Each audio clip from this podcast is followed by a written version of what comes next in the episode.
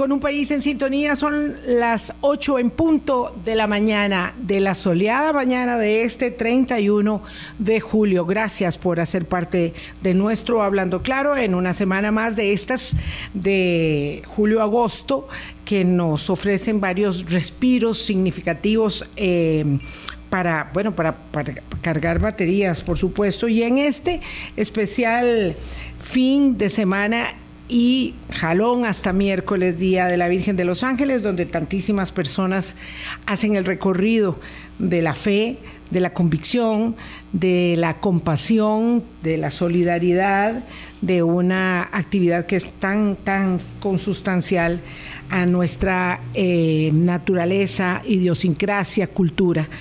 Muy buenos días, Boris. ¿Qué tal? ¿Cómo estás? Buenos días, Vilma, y buenos días a todos los amigos y amigas de Hablando Claro, aquí en Radio Colombia como todos los fines de semana, los encarguitos que me hacen pavos. Ah, sí, me trajo una bolsa de limones buenísima que agradezco muchísimo. te mandan Vivian Vega y Diego Seguro. Tienen un Diego Segura, tienen un emprendimiento, me dijo ella, allá en la zona de Puriscal. Ajá. Y entonces muy amablemente llegó el sábado. Y si son de Puriscal deberían enviar tabaco y chicharrones también. Digo, ¿se acuerda?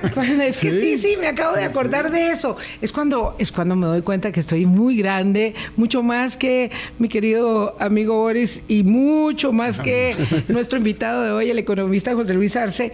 Es que seguramente alguien se eh, preguntará por qué está hablando de tabaco. Bueno, porque esa era la meca de la elaboración del tabaco en Costa Rica eh, cuando aquí se producía el tabaco para hacer los cigarrillos. Después ya quedamos solamente como una empacadora y distribuidora del tabaco de otras partes porque ya no, no producíamos y ahora pues ahora no sé ni dónde vendrán los tabacos. Lo que sí sé es que hay un montón de tabaco de cigarrillos de contrabando y hay que tener mucho cuidado con eso porque si el tabaco es malo, el tabaco de contrabando es pésimo. Es peor, es peor. me dice yo un fresquito el fin de semana. Delicioso. no con mi bolsa, por cierto. No, por supuesto que no. No con mi bolsa que está intacta, tengo que decirlo. A no ser que la haya cerrado. También, también, porque le sobran unos campitos aquí. Que, dice José Luis, qué, horror. Qué, barbaridad, José Luis. Qué mal juzgamiento. así, empezamos los demás. Ahí está, bolsa, dice José. ahí está completo. 73 años, Vilma. Así que estaba nada más preguntando si eran 72 o 73, pero hoy tenemos em, la conmemoración y en la Asamblea Legislativa habrá un debate al efecto de eh, los 73 años eh, de eh, la concreción del voto para las mujeres, del derecho al voto para las mujeres, porque a las mujeres nada nos ha sido dado por concesión, todo ha sido a lucha, a pulso. Y el voto solo era para los hombres. En realidad primero solo era para los hombres, digamos que letrados, ¿verdad? Igual que la democracia griega, que es el referente. Pero lo cierto es que después ya, digo, el referente de las democracias, donde votaban, por supuesto, los hombres, los hombres de cierta clase, eh, y los pobres, los desposeídos, los esclavos, las mujeres, ¿verdad? No votaban. Entonces, eso pasó en la lucha por la reivindicación del voto femenino prácticamente en todo el mundo. Tuvo que irse dando una, una lucha y logramos esa reivindicación. Hay países en el mundo donde las mujeres todavía no, votan, todavía no votan. Son pocos, pero ello es eh, una señal muy precisa, muy clara de cuánto cuesta la reivindicación de los derechos de iguales para todas y para todos. Hay, que, hay que recordarlo hoy. La lucha por las desigualdades, la democracia tiene que La lucha en contra de las desigualdades, sí, la lucha por la igualdad. Sí, este, la democracia tiene que garantizarnos, que es lo que nos convoca hoy para hablar con, don José Luis. Sí, el tema es don José Luis Arce, además qué gusto volverlo a tener aquí en el micrófono de Hablando Claro. Eh, el tema es que la democracia con hambre a la gente no le importa, a la gente cada vez le parece menos sustantiva. Entonces, em, la falta de lo que hablábamos el jueves cuando analizábamos el latino barómetro, con Gustavo Araya, la falta de bienes políticos, de eh, resultados tangibles de la democracia como gobierno, como sistema de gobierno y, y, como sistema de vida, porque la democracia no solo es un sistema de gobierno, pero la democracia, vista así, em, a la gente le parece que le ha fallado y cuando no tiene con qué contrastarla, porque ya no estamos en los tiempos en que la democracia eh, se medía con, sobre todo con el modelo comunista, hay que decirlo, cuando el mundo fue bipolar, ¿verdad?, entre el capitalismo y el, y el comunismo, y que eh, ahora, ahora las condiciones son muy distintas, pero ahora este, la gente empieza a levantarse contra la democracia porque mm, siente que le ha fallado. Y esto es algo que tenemos que entender, nos guste o no, a los que somos demócratas y abanderados de la institucionalidad, como un hecho incontestable que hace que cada vez más contingentes de personas vayan adhiriendo fórmulas mágicas del discurso populista, autocrático, demagógico, que envuelve en soluciones mágicas, que por supuesto no lo serán. Y bueno, esto es lo que nos convoca hoy, José Luis, para hablar de las limitaciones del crecimiento económico, del terrible fardo de los pesos, eh, de los déficits fiscales para los países de América Latina y cómo entender esto en nuestra realidad. Muchísimas gracias, Vilma. Boris, un gusto conocerle. No tenía el placer de, gracias. con usted. Sí, sí, yo estoy viendo que usted no viene desde febrero, porque Boris, claro, se incorporó ya formalmente en febrero. Esa reflexión que hacen creo que es la clave. Eh, más allá de la coyuntura de corto plazo económica, de saber si estamos creciendo más o menos, yo creo que un poco el tema en estos momentos es eh, eh, cómo asegurarnos que podemos empezar a cumplir las promesas que hemos hecho como sociedad, que es parte del problema, especialmente un entorno, no, yo le añadiría lo que ustedes están indicando, eh, no solo es un tema de promesas incumplidas o de, digamos, eh, eh, grupos de población importante que estamos dejando atrás, sino también de liderazgos políticos que se aprovechan de eso de una, diría yo, manera poco ética para explotar, para ganar elecciones y para tomar el poder. Entonces, una mezcla de dos cosas. No estoy tratando de minimizar el hecho de que el lento crecimiento, eh, los temas de distribución del ingreso, los temas de equidad y de igualdad de oportunidades no sean relevantes para explicar lo que está pasando, pero creo que se juntan,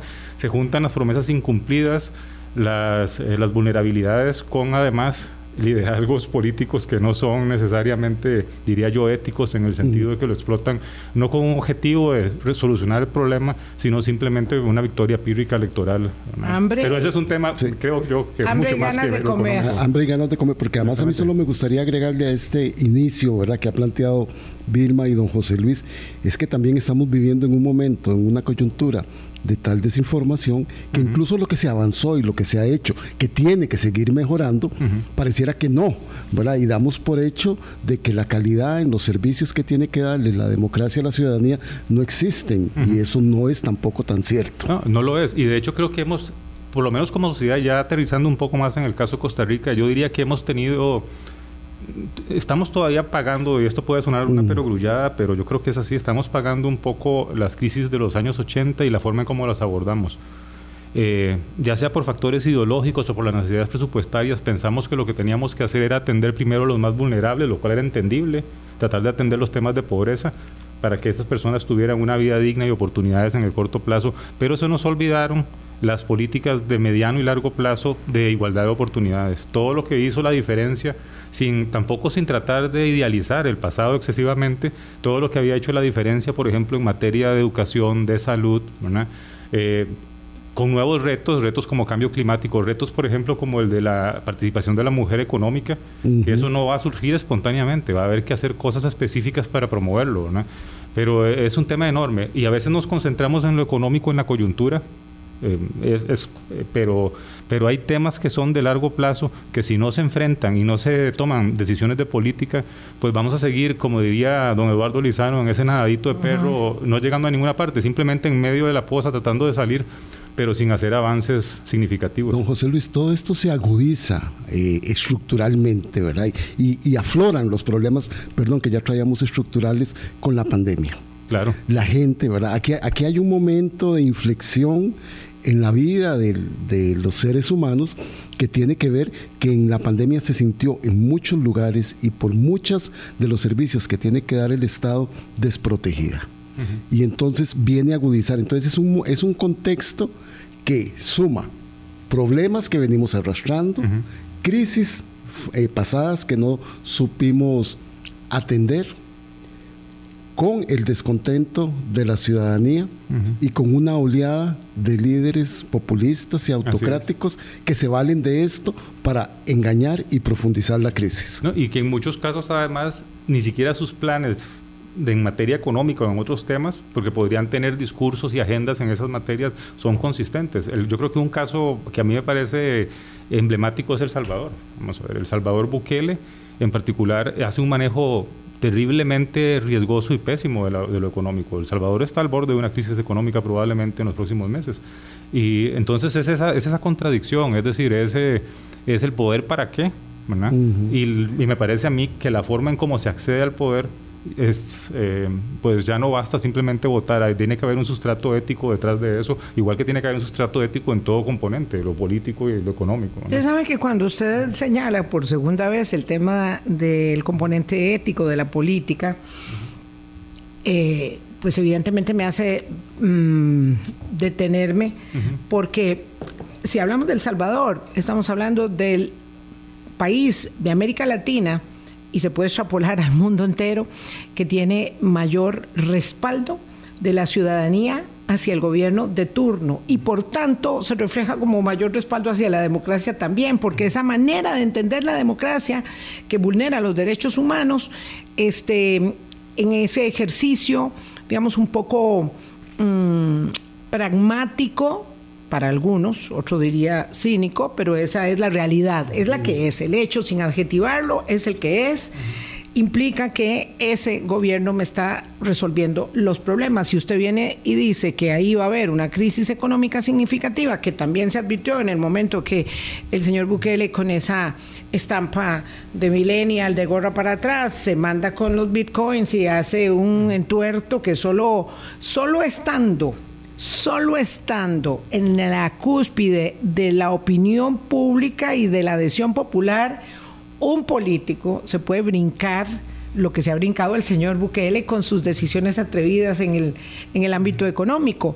Pero resulta, y eso es lo, lo mm, paradójico y al mismo tiempo interesantísimo para el análisis, que tiene toda la aprobación toda la aprobación de la, yo no soy politólogo, aunque sabes que, que te gusta el ensayo, te gusta. Pero lo que pasa es que lo que yo creo es que hay que diferenciar entre, digamos, eh, los apoyos más orgánicos políticos y lo que es la popularidad en el corto plazo. Porque igual que yo puedo comprar popularidad para una gaseosa o para un cigarrillo, por ejemplo, puedo ahora eh, comprar y construir popularidad para un candidato presidencial. De hecho, de hecho me parece un poco y esto sirve. Eh, eh, eso, está muy bien. De eso me, parece un poco que parte de los problemas es eh, que los en Costa Rica en particular y creo que en el resto de América Latina es un poco esa misma historia. Los partidos políticos se convirtieron solamente en mecanismos para alcanzar el poder por el método, por las elecciones, pero se dejaron de construir.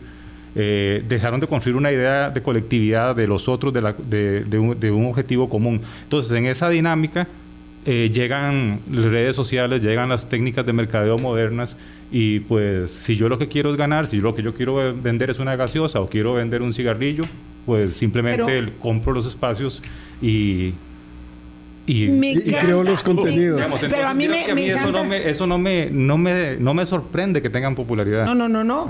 Eh, bueno, eh, estamos, estamos aprendiendo y estudiando el fenómeno al mismo tiempo. Pero, José Luis, Qué bueno que acaba de tomar este tema de gaseosa y cigarrillo. Las gaseosas. Los cigarrillos son malos. Y estaba viendo una, una y, ya uno no sabe ni qué es peor, un um, artículo médico este fin de semana respecto de el eh, efecto de las gaseosas y el peso de las compañías que producen bebidas embotelladas de esta naturaleza, el peso que tiene el azúcar en eh, el, contenido.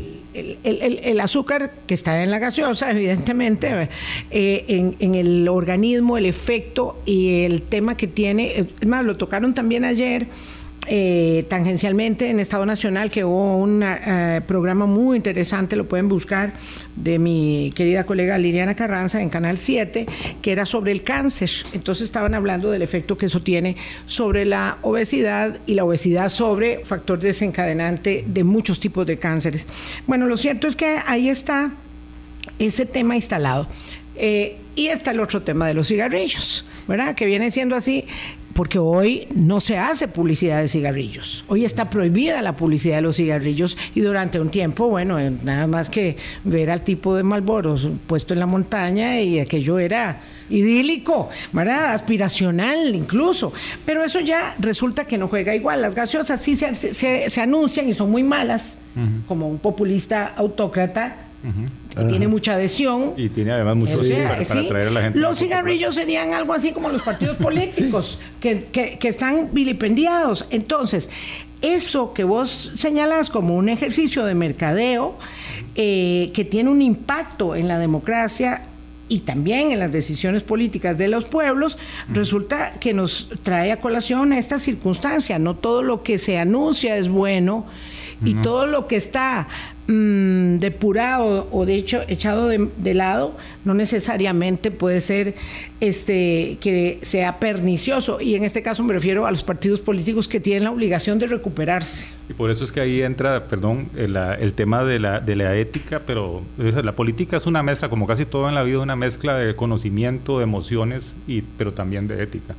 Logos etos y patos. eh, para poder ganar una elección vas a tener que emocionar a la gente. La pregunta es a costa de qué y cómo. Y yo creo que ese es el gran tema de, estas, de estos momentos. Digamos, las, las, las, élites y los liderazgos autocráticos siempre han existido. Antes utilizaban los métodos violentos, por ejemplo, como para imponerse a través de golpes de Estado o temas vinculados con eh, falsear procesos electorales. Ahora el mecanismo es dentro del marco democrático, simplemente entendiendo que las personas tienen necesidades y eh, tendiendo el anzuelo muchas veces hacia ellas. Don, José, Luis, ayer estudiando para el tema de hoy, ¿verdad? Leí un artículo, leí, un artículo que, que me, me, llamó mucho la atención y hablaba de que hoy la ciudadanía ha hecho demolición de los partidos políticos para privilegiar líderes mesiánicos. que a diferencia de otrora, que tenían el control de las instituciones, hoy las deterioran y las intentan destruir. Así es. ¿verdad? Y entonces estamos frente a un fenómeno social, político y económico diferente. Totalmente. Y eh, vamos en contra del proceso que tuvimos las últimas eh, cinco, seis, siete décadas. Si, si, vemos en la historia, digamos, de la política costarricense y latinoamericana, centroamericana, era la construcción de instituciones liderazgos inicialmente que eran caudillistas y después la construcción de instituciones que se supone que nos ayudaban a crear políticas públicas en todos los ámbitos que fueran más, que fueran sostenibles, que alcanzaran los objetivos de más largo plazo, que no cambiaran cada tres o cuatro años con, con, los, eh, con la política electoral. Eh, ahora estamos en un momento en donde e, ese tipo de liderazgos están dinamitando, como estás diciendo, todas esas instituciones, porque básicamente esas instituciones eran contrapesos, eran contrapesos que evitaban, digamos, el, control absoluto. Y estos liderazgos, eh, creo yo, eh, quieren el, poder de manera absoluta y además han intuido en la población que la gente cree que ese es el problema. Y que además eso añade a ese, digo yo, ese proceso de, generar de, decirle a las personas lo que quieren oír, no lo que deberían oír o lo que hay que hacer para estar mejor, sino lo que quieren oír, alimentar sus mismos prejuicios, sus mismos sesgos y aprovecharlos para ganar elecciones, que es el mecanismo elegido. Antes era un golpe de Estado, ahora es eh, posverdad, eh, eh, mentiras y en, procesos electorales. Me, da la sensación. Es muy duro lo que estoy diciendo, pero creo que... Es durísimo, pero es una realidad. Este, lo que el latino barómetro llama como electodictaduras. Eh, 8.20 de la mañana. Vamos a hacer una pausa en este momento y regresamos para ver los datos del crecimiento económico que el Fondo Monetario Internacional hace para América Latina. Antes de irnos para la pausa, una querida seguidora del programa, allá también de Puriscal, nos manda a decir que sí, que está la, la fábrica Tabacos de Costa Rica allá en Santiago de Poriscal. No. Bueno, vamos a tener que ir. Desde hace 17 años. Nos manda a decir Joel Mora. Pero hacen cigarro, es tabaco puro para hacer cigarrillos. no, eso es para hacer puros. es distinto, claro. Claro, eh, muchas gracias a, ella por explicárnoslo.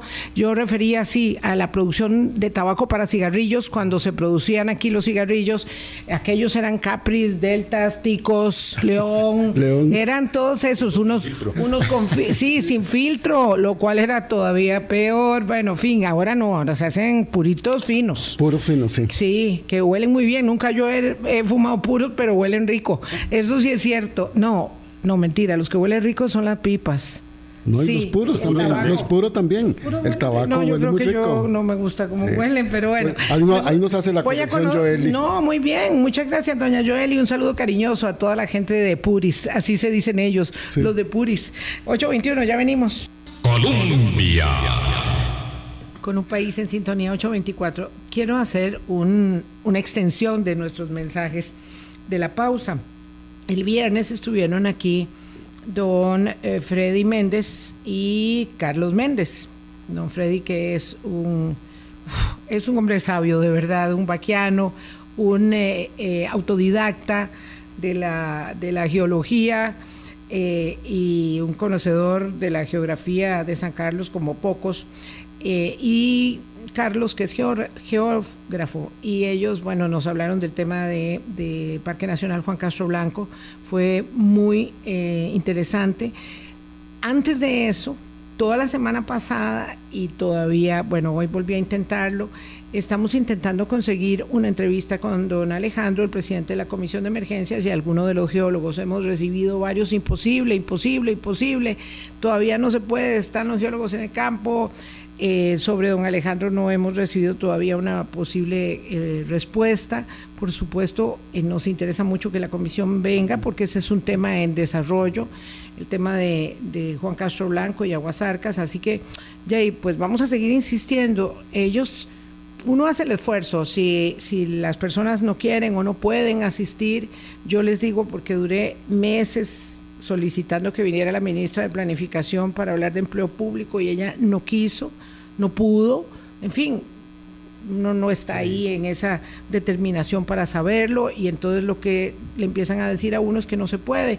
Así que vamos a ver si se va a poder con la Comisión de Emergencias porque nos interesa darle seguimiento a este tema y si no, buscaremos especialistas eh, que hay en el campo en este momento de las universidades a ver si nos ayudan para darle seguimiento al tema. ¿Y sabes por qué es importante? Porque don Alejandro Picado tiene muchísimos años de estar, de estar vinculado con la comisión, ¿no? De emergencia, tiene una enorme experiencia. Ha sido parte porque él es funcionario del ICE, si bien no, no lo recuerdo, y ha estado en la atención de muchas emergencias. Sí, sí, claro, tiene, tiene una expertise para ver cómo está manejando esta y otras posibles que hayan en el país por las condiciones Pero esta particularmente es una herida abierta en la montaña, como lo hemos dicho varias veces. Don José Luis Arce nos acompaña esta mañana, es economista. Eh, el Fondo Monetario Internacional establece que para América Latina el crecimiento es raquítico, apenas un 3% para este año, el año entrante un 3% igual, y el año 2022, bueno, y resulta que fue un poquito, porque todavía había rebote, 3.5, pero con ese nivel de crecimiento la situación para nosotros en América Latina en su conjunto, aunque el nuestro sea un poquito más elevado, usted nos, nos precisará, en, en América Latina en su conjunto, la situación es muy preocupante en materia de desarrollo humano, en la lucha contra la pobreza. Entonces lo que se establece es que vamos a tener una segunda década perdida, ¿verdad? Como la de los 90 entre 2014 y 2023. Y todo eso, dicen los expertos, va a tensionar social y políticamente en las calles y en las urnas a las democracias de la región. Esto eh, lo tomo de un comentario mm, de Daniel Sobato, el director de IDEA, a quien sigo este, permanentemente. Así es, digamos, la, América Latina tiene dos realidades, digamos, el Sudamérica, El, crecimiento de corto plazo de, este año y el año próximo va a estar muy condicionado, como suele ser con Sudamérica, con lo que suceda con las materias primas. Entonces, este entorno, que para nosotros en Centroamérica es un entorno favorable, precios de petróleo estables o bajando, materias primas retrocediendo, para Sudamérica es eh, terrible, ¿verdad? Terrible fiscalmente, terrible en materia de crecimiento, y, lo que, y viene a añadir un elemento en América del Sur de, de estancamiento de menos crecimiento producto, primero de la inflación alta, que le redujo el poder de compra a los consumidores, de los bancos centrales teniendo que subir las, las, tasas de interés para poder contener la inflación y ahora se le suma un entorno en donde las materias primas no son un componente, digamos, dinamizador para esos países. Y sabemos muy bien que muchas de esas economías están pasando, esas sociedades están pasando problemas críticos heredados de la pandemia, de antes de la pandemia, y sin duda no es un escenario positivo. Desgraciadamente en América Latina, creo que con muy pocas e-, excepciones, los países no, no tienen, no, no se vislumbra, digamos, cambios estructurales que les permitan crecer eh, sostenida y fuertemente en el futuro. Para nosotros en Centroamérica es un poco distinto, un poquitito distinto, porque eh, pasada la presión inflacionaria, precios de materias primas más estables es bueno para nosotros.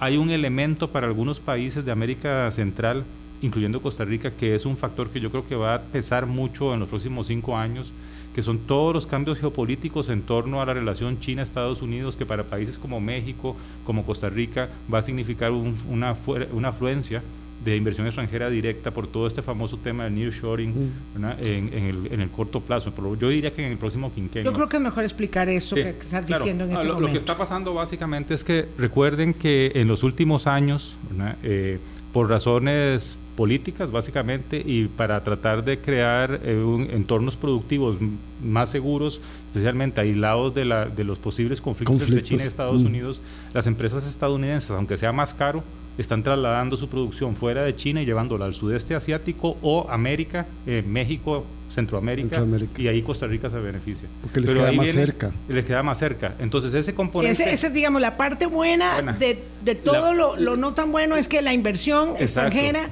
en América Latina está pasando un buen momento. Eh, principalmente en Centroamérica, México, Costa Rica, diría yo que quizás un poco Panamá y tal vez República Dominicana. La mala noticia, y eso es particularmente cierto en el caso de Costa Rica, es que nosotros nunca entendimos que la vinculación entre el resto de la economía y las eh, zonas francas y, y eh, los sectores dinámicos asociados con el comercio exterior no surgía de forma espontánea, sino que requería políticas para unir las dos partes. Entonces, otra vez, al igual que sucedió a mediados de los 90, al igual que sucedió a principios de, de la década pasada, ¿verdad? De la década antepasada y en otros ciclos en donde han venido impulsos que nos vienen del resto del mundo, que hacen crecer las actividades de zonas francas, nosotros no vamos a poder llevar eso a toda la economía porque tenemos una economía muy fragmentada y esas cosas no se resuelven espontáneamente y no se resuelven de un día para otro. Las dos cosas, cuando decir las dos cosas también es bueno explicarlo. las, dos, cosas son los dos mundos. Los dos mundos. El mundo de las zonas francas, que no tiene nada de malo que hayan zonas francas, crean empleo el problema es cómo hacer que ese dinamismo llegue al resto de la economía. Y desgraciadamente tenemos un país que está, tiene una economía muy dual, en donde tenemos en estos momentos actividades de zonas francas creciendo a un ritmo por encima del 15, casi 20%, y el resto de la economía creciendo a un, un ritmo muy magro de menos de 1 o 2% siempre creímos, al igual que creímos en la política social, que las cosas sucedían por derrame. Por derrame. eso no pasa por derrame. Es decir, uno tiene que crear políticas públicas para que los sectores de lo que llamamos régimen definitivo, lo que está fuera de zonas francas, logre vincularse y logre crecer al ritmo del resto de la economía. No tiene sentido las políticas públicas del régimen definitivo. Permítame una digresión nada más, eh, Boris y José Luis. Cuando está pasando América Latina este, este buen momento en inversión extranjera directa y eso particularmente para países como México, Panamá, República Dominicana, y, República Dominicana y Costa Rica es tan bueno, eh, la apuesta de atracción de inversión extranjera por parte del gobierno de la República con solamente Procomer es una apuesta muy segura. Digo, eh, me mm. refiero al tema de haber roto sus vínculos con CINDE. O muy riesgosa. Y, ahora estar viendo cómo se atrae, porque parte de la gente que va saliendo de CINDE desempleada va a pasar, ya eso se sabe, a las filas de Procomer. Eh, entonces, Esa es una apuesta bastante segura en este momento. Yo diría que, vamos a ver, en el corto plazo va, va, va a ser casi que automático que vamos a recibir la inversión. Mm. Así es. Porque ya se venía arrastrando. Ya se venía arrastrando. No, pero además por el momento que estamos viviendo en, eh, para la región. Ese proceso está activo. Está bien medido, claro. Está activo, y va a seguir siendo un foco de atracción. Eh, ahí el peligro es otra vez institucionalmente, bueno, que se debiliten, de que se debilite lo que estaba funcionando bien. Y lo más, desde mi punto de vista, un poco ridículo es, vamos a ver, Procomer, Procomer, eh, el Ministerio de Comercio Exterior, no tienen herramientas para poder eh, cumplir lo que están prometiendo que es que llevar el desarrollo económico vinculado a las actividades de zonas francas a las zonas Claro, ahí hay un gran peligro. Ahí requiere, eso requiere otra cosa. Requiere políticas en educación que van a durar generaciones en funcionar. Requiere políticas, por ejemplo, de desarrollo productivo, que no es proteccionismo, es decir, no es decir un día no podemos traer aguacates de otros países, sino es políticas de desarrollo productivo reales, modernas, que hagan que ahí se aprovechen oportunidades de hoy y sobre todo del futuro. y porque además, don José Luis, no es cierto que antes, cuando estaban funcionando los dos motorcitos de Procomer y de Cinde, no se hubiera intentado insistentemente y constantemente en promocionar, traer esa inversión a las zonas fuera del área metropolitana. Lo, que, lo, que, a veces la gente no entiende de esa parte, me parece a mí, es que mm, eh, las empresas se ubican es decir, ven el futuro, ciertamente, pero ven mucho el futuro de hoy, ven como las ventajas que tienen los países en el corto plazo. Pero los países, las empresas, los países y los estados y las políticas públicas tienen que empezar a construir las ventajas futuras, aunque se equivoquen a veces, y tienen que tratar de hacerlo responsablemente de manera fiscal. Es decir, nadie está buscando volver a los 50 y 60 en donde tuvimos muchos problemas porque tratamos de hacer eso, pero lo hicimos mal podemos hacer, podemos tratar de hacerlo bien. Entonces, para que para llevar desarrollo afuera del área metropolitana y no solo es un tema de área metropolitana, es un tema de oportunidades a, a sectores vulnerables, es necesario políticas públicas en educación de largo plazo, es necesario pensar, por ejemplo, en que yo no voy a llevar probablemente un centro de alta tecnología a, a la zona caribe, porque voy a tardar muchos años en poder tener la masa crítica de recursos para poder hacer eso.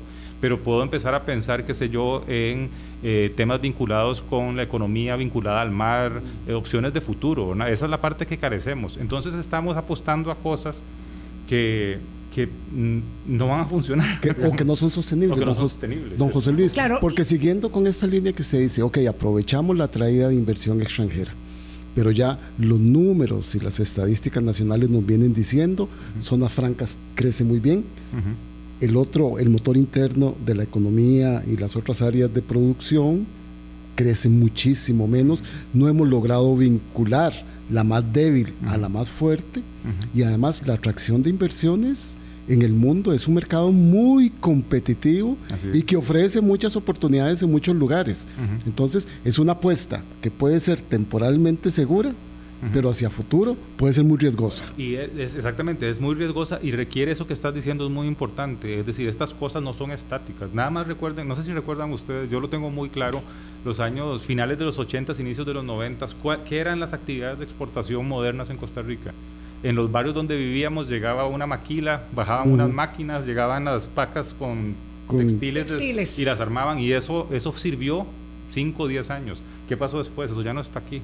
Eso está en Honduras, por ejemplo. Está en Honduras o Nicaragua. Está en Honduras, en Filipinas, en Vietnam, en Nicaragua. Es decir, es una cosa que, como estás diciendo, es un mundo muy competido, pero además también si, tiene, si un país tiene éxito en eso, los el tipo de cambio va a bajar, ciertas características se van, los salarios van a subir porque justamente queremos eso, queremos mejores condiciones de vida para la gente y eso va a implicar empezar a buscar oportunidades en otro lado. Entonces, pero si no se piensa en ese futuro, eh, estamos, estamos mal, ¿verdad? Estamos mal porque lo que creo yo que parte del problema es que no, no, no, no pensamos en ese futuro. Claro. Resultados a corto plazo es lo que busca la, eh, el ejercicio político, porque además aquí hay una gran trampa, es lo que la gente demanda. Es decir, este es el tema cuando se apuesta, por ejemplo, en un país como el nuestro, por obras de infraestructura, que esto es perentorio y que la inversión es bajísima, dicho sea de paso pero este, es muy, muy fregado porque la gente quiere los resultados ya, ¿verdad? Y entonces este, los gobiernos, ¿verdad? Están demasiado tentados a buscar resultados inmediatos del ejercicio. Yo siento que en el tema de la inversión extranjera directa, en efecto, hay un momento de viento de cola que nos va a ayudar mucho y ahí, ahí va a decir, ok, nuestra apuesta, ahí se va a construir un discurso para decir, nuestra apuesta era que Procomer lo podía hacer y lo está haciendo. Y entonces va, va a recibir ese viento de cola. Lo que pase dentro de 10 años es otro negocio. ¿Verdad? permítame hacer una pausa. Una, perdón, una cosa que, estabas diciendo.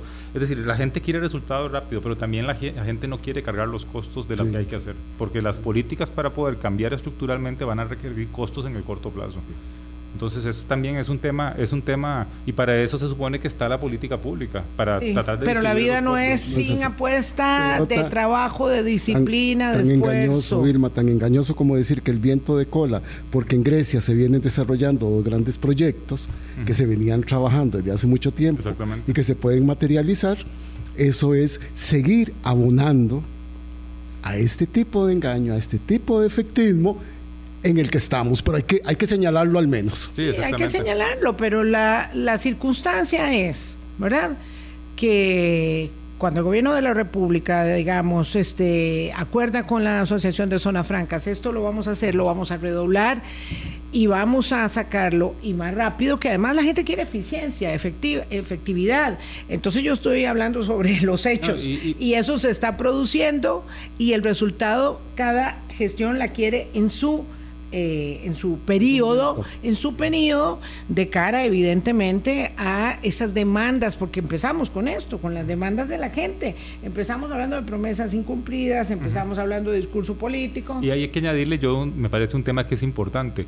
También eh, las élites económicas, los liderazgos de, en diferentes sectores, no solo los políticos, sino por ejemplo en particular los empresariales, también carecen a veces de esa visión.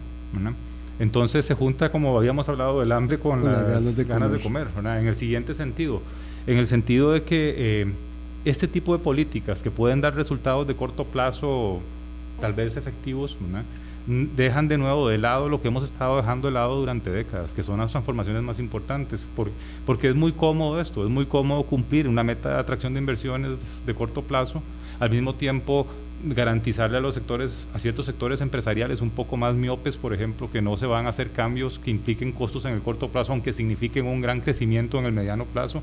Ese es el caso, por ejemplo, los temas de inclusión de las mujeres en la fuerza de trabajo o los temas que tienen que ver con cambio climático. Entonces, todos estamos tranquilos, digamos, en general en el corto plazo, pero de nuevo no estamos haciendo nada para cambiar las cosas y lo que vamos a hacer es añadir descontento, indignación y y probablemente eh, creando caldo de cultivo para más populismo y más autocracia eventualmente. 8.41, vamos a una pausa. Veamos el caso de Costa Rica particularmente. Eh, digo, continuamos, porque estamos hablando de América Latina y de Costa Rica y de la región. Ya volvemos. Colombia. Con un país en sintonía, 8.43 minutos de la mañana. Conversamos con el economista José Luis Arce para observar desde la visión de un eh, profesional de la economía la circunstancia mm, de el impacto en la democracia de la situación económica en su conjunto. Pero viendo Costa Rica, eh, cuando sabemos que eh, el empleo para las mujeres están limitado, las condiciones para la generación de ese empleo también lo son, el empleo para los jóvenes, las necesidades de mejorar la cualificación de las personas, virtud a segundo idioma y a herramientas tecnológicas, en fin. La inversión extranjera directa no lo va a resolver eh, rápidamente. empezando porque las eh, eh, herramientas son limitadas y especialmente cuando se ofrece que eso vaya y lo estaban hablando ustedes antes, a las zonas, digamos, más vulnerables, a las zonas costeras, a los territorios eh, fronterizos. ¿Cuál es la, el lente de acercamiento que tiene usted hacia la solución el que, el que el país está procurando para estos problemas ya de política pública? Que son para el régimen definitivo, pero también para la zona franca, porque se necesita mano de obra calificada. Eh, desgraciadamente lo que creo yo es que no estamos, no estamos haciendo mucho en ese campo. Eh, yo creo que en parte es un poco porque después de la crisis de los 80, como nos equivocamos tanto de 1950, 1970, 80 en algunas políticas productivas que nos llevaron a, a un problema muy grave de endeudamiento y fiscal, eh, por errores en la forma en cómo se diseñaron, la satanizamos. Y luego viene en ese periodo de la, digamos, de la oleada neoliberal, en alguna medida, eso también hubo un componente ideológico adicional. Pero, pero nos, se nos olvidamos y desmantelamos las instituciones que estaban dedicadas a eso. Se desmantelaron, eh, qué sé yo, el Ministerio de Agricultura, el Ministerio de Economía, pensando que el problema eran las instituciones y no que estábamos tomando, que nos equivocamos en ciertos tipos de políticas públicas lo que, hay, lo, que yo pensaría que tenemos que hacer es empezar a pensar, como hicimos con los sectores exportadores, con los sectores domésticos. Crear políticas que sean sostenibles en materia de educación, en tratar de buscar sectores que tengan oportunidades hoy, pero también en el futuro, y empezar a tratar de invertir y a, incentivar en alguna medida esas actividades. Sí, el motor interno de la economía. Sí, porque no, porque no va a surgir espontáneamente porque las disparidades son muy grandes. Las disparidades son muy grandes no solo en la estructura productiva, sino sobre todo también en las personas. José Luis, porque además, porque además fortaleciendo, fortaleciendo sectores internos de la producción y de la economía, podremos a seguir trabajando y balancear las oportunidades de trabajo para mujeres y juventudes en todo el país. Claro, y eso va a permitir, vamos a ver, eh, eh, creando espacios de competitividad, por ejemplo, en costos de acceso a servicios públicos, mejorando educación, creando oportunidades para de una manera más, más amplia, también vamos a garantizar un poco tener más aire para poder ser exitosos en la parte productiva que se vincula con el resto del mundo. Vean, voy a hacer una caricatura, eh, pero es muy rápido, vamos a ver, si no creamos, por ejemplo, más ingenieros, si no creamos personas capacitadas, por ejemplo. Y más ingenieras. Y más ingenieras, por supuesto, y que capacitadas en esos temas, pues poco a poco lo que va a surgir cuando lleguen empresas y empresas es que los precios de esos servicios van a subir, van a subir para las empresas extranjeras y van a subir para las empresas locales también. Y eso va a ser un lastre para el crecimiento. Entonces hay que, hay que invertir en eso hay que, pensar, por ejemplo, en lo que estabas mencionando de, por ejemplo, participación de las mujeres en la fuerza de trabajo. A veces la gente lo ve como un costo. Los empresarios muchas veces, algunas, algunos partidos políticos, incluso más allá de lo ideológico, lo ven como un tema de un costo. Pero vamos a ver, tenemos más de la mitad de las mujeres que podrían tener un empleo de calidad no lo están encontrando porque no hay un mercado de trabajo que promueva eso. Y eso significaría un montón de ingresos más en el mediano plazo, oportunidades de crecimiento y de mejoras de las familias. Es decir, hay, hay muchas oportunidades que no se aprovechan. ¿Cuánto daño le hace al sistema económico y al sistema financiero, don José Luis, decisiones populistas de líderes que quieren destruir instituciones? Yo creo que es fatal. Vamos a ver esto, esto va a sonar muy ingenuo quizás y muy idealista de mi parte, pero un poco, si uno ve la historia de las últimas cuatro o cinco décadas, un poco la esperanza era, en alguna medida, de que íbamos a ir dejando los liderazgos eh, caudillistas, eh, y se iba a ir construyendo, digamos, unas instituciones con una tecnocracia de no peyorativamente hablando, sino que iba a garantizar que las cosas se fueran haciendo. que las sostuvieran. Que las sostuvieran, que las cosas se hicieran bien y sobre todo una cosa importante es que las políticas que se necesitan, las políticas públicas que se necesitan no son políticas de cuatro años, son políticas que requieren décadas, quinquenios. Son políticas de Estado. De Estado, exactamente. Y entonces, por lo tanto, esa institucionalidad, por lo menos en mi visión ingenua, iba a garantizar un poco ese proceso en ese afán de hacer toda la carrera, en ese afán de tomar control, no por hacer las cosas, sino por ejercer el poder de manera, digamos, más absoluta, estamos destruyendo esa base. Y eso es, eso va a ser, eso no va a ser una, eso no es un, un deterioro, un efecto negativo del corto plazo. Eso nos va a costar después quinquenios y décadas reconstruirlas. Entonces es, es, muy peligroso, me parece a mí, lo que, estamos, lo que estamos haciendo. Es muy peligroso, me parece a mí, que, las, que los grupos de interés, los partidos políticos, eh, sean como también tan ingenuos y tan, eh, eh, digamos, tan concentrados en pensar que el problema es hacer las cosas rápido y no hacerlas bien. Porque eh, en democracia las cosas hay que hacerlas bien también, es decir, institucionalmente bien, eh, pensando en el largo plazo. Y, eso, y esos liderazgos no se ven, no se ven. pero creo que también es una responsabilidad de nosotros como ciudadanos entender, y ahí hay una falla, yo siempre insisto eso, en eso, José Luis, hay una gran falla del sistema educativo, ¿verdad? Eh, lo que Moisés Naim llama la gran estafa de América Latina, que es el sistema educativo en su conjunto, al no haber podido eh, primero dar herramientas eh, para la mayor cantidad de gente, eh, para, la, para la formación, el proyecto de vida, ¿verdad? Y luego no haber podido enseñar, digamos, por qué era importante el fortalecimiento de la democracia para que tanta gente en América Latina esté hoy mayoritariamente este, no avalando la democracia, ¿verdad? Lo, que pasa es que nos concentramos mucho de, eh, en décadas pasadas en creer, en creer que todo venía automático. Creíamos mucho que las cosas eran casi por generación espontánea, en lo económico y en lo político también. Creíamos que con elecciones libres era suficiente. Creíamos que con crecimiento económico era suficiente para resolver la pobreza o resolver los temas de equidad. Y eso no, no es así. Eh, Sí. y a veces caemos en las trampas, digamos, ahora que estabas mencionando... Crecimiento no es desarrollo. Ingenieras e ingenieros, digamos, y esa es una discusión que es a veces tan absurda, ¿verdad? De, de, pensar, por ejemplo, que los países solo requieren técnicos en, en, ciencias o en ingenierías.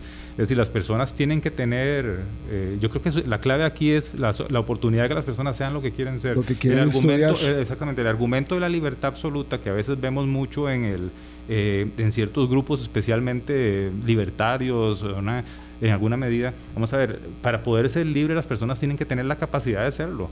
Y, eso, y eso no se construye espontáneamente. Y no de ser conducidas. Tomando como verdad lo que dice el pensador Naim, de que la educación ha fallado, no podemos permitir tampoco que sigamos deteriorando y permitiendo que se deteriore la educación pública en el caso de Costa Rica. Claro, lo que pasa es que estás tocando un tema de verdad que es para otro programa con José Luis, porque nos quedan. no creo que conmigo, creo que como experto en educación. Pero... No, claro, no, es, es por, por esta razón.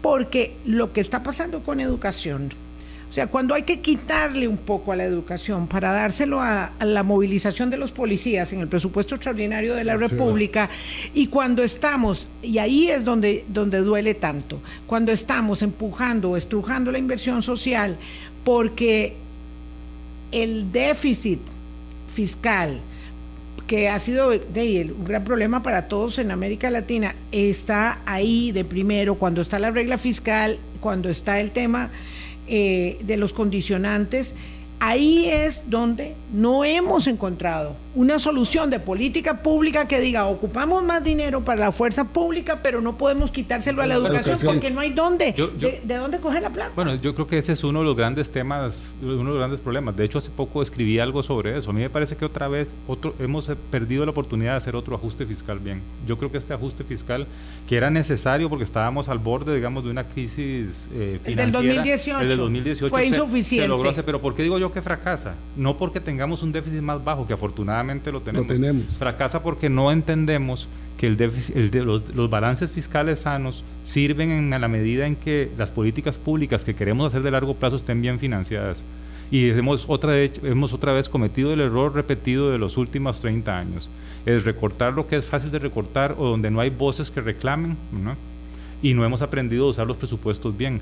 Yo tenía la esperanza, francamente, y eso es otra, otro, creo que otro rasgo de mi ingenuidad eh, política y, pública en alguna medida, yo tenía la esperanza que en esta ocasión íbamos a aprender no solo a resolver el problema del déficit, sino también a entender que teníamos que buscar espacios de flexibilidad en los presupuestos para que no pasara esto, pero ya lo has mencionado, lo que pasa en educación, lo que pasa en la política de protección social, ¿no? Es decir, otra vez estamos equivocándonos y, y, y, en, y, en, lugar de pensar más en el largo plazo y con políticas más sostenibles, estamos otra vez un poco involucionando. Yo, yo tengo esa sensación como que estamos en los 90. Es decir, a veces me da la sensación que las políticas públicas en todo sentido, en educación, en promoción de inversiones, en fiscal, estamos como en los 90. Es decir, siento como un no sé si es un déjà vu, ¿será? No, no, estamos involucionando, estamos involucionando. Bueno, vamos a ver, cuando, cuando les refería la elaboración argumental de Daniel Sobato y dice que vamos a una segunda década perdida, vamos a una segunda década perdida en América Latina, lo cual es terriblemente doloroso porque esas décadas perdidas se traducen en 30 y 40 años de arrastre y de lastre. Así que el latinobarómetro dice que lo bueno es que esto es temporal. El tema es que esa temporalidad tiene un costo tan elevado. Vamos a seguir hablando de estos temas, José Luis. Gracias por volver. No, gracias, gracias por invitarme. Más no, como un tango. No, y hay que ir estudiando también estas eh, impactos que está teniendo el cambio climático, que está teniendo el crimen organizado en el sistema económico y financiero que nos va a colapsar. para no perder oportunidades, digamos, ya perdimos el bono demográfico, no podemos perder el bono de género y no podemos perder la oportunidad de que hable el cambio climático, bueno, además de por sobrevivencia, porque ahí está también el futuro de crecimiento y de inversión de estos países, o no perder otra oportunidad. Así es. Mm, ya dejé aquí anotado esto de la tarea siguiente. Gracias por habernos acompañado, José Luis Arce, gracias a ustedes, amigas, amigos. Mañana a las 8 de la mañana aquí, hablando claro, con un país en sintonía. Nos vemos, nos escuchamos y nos vemos mañana. Así es, chao. Hablando claro. Música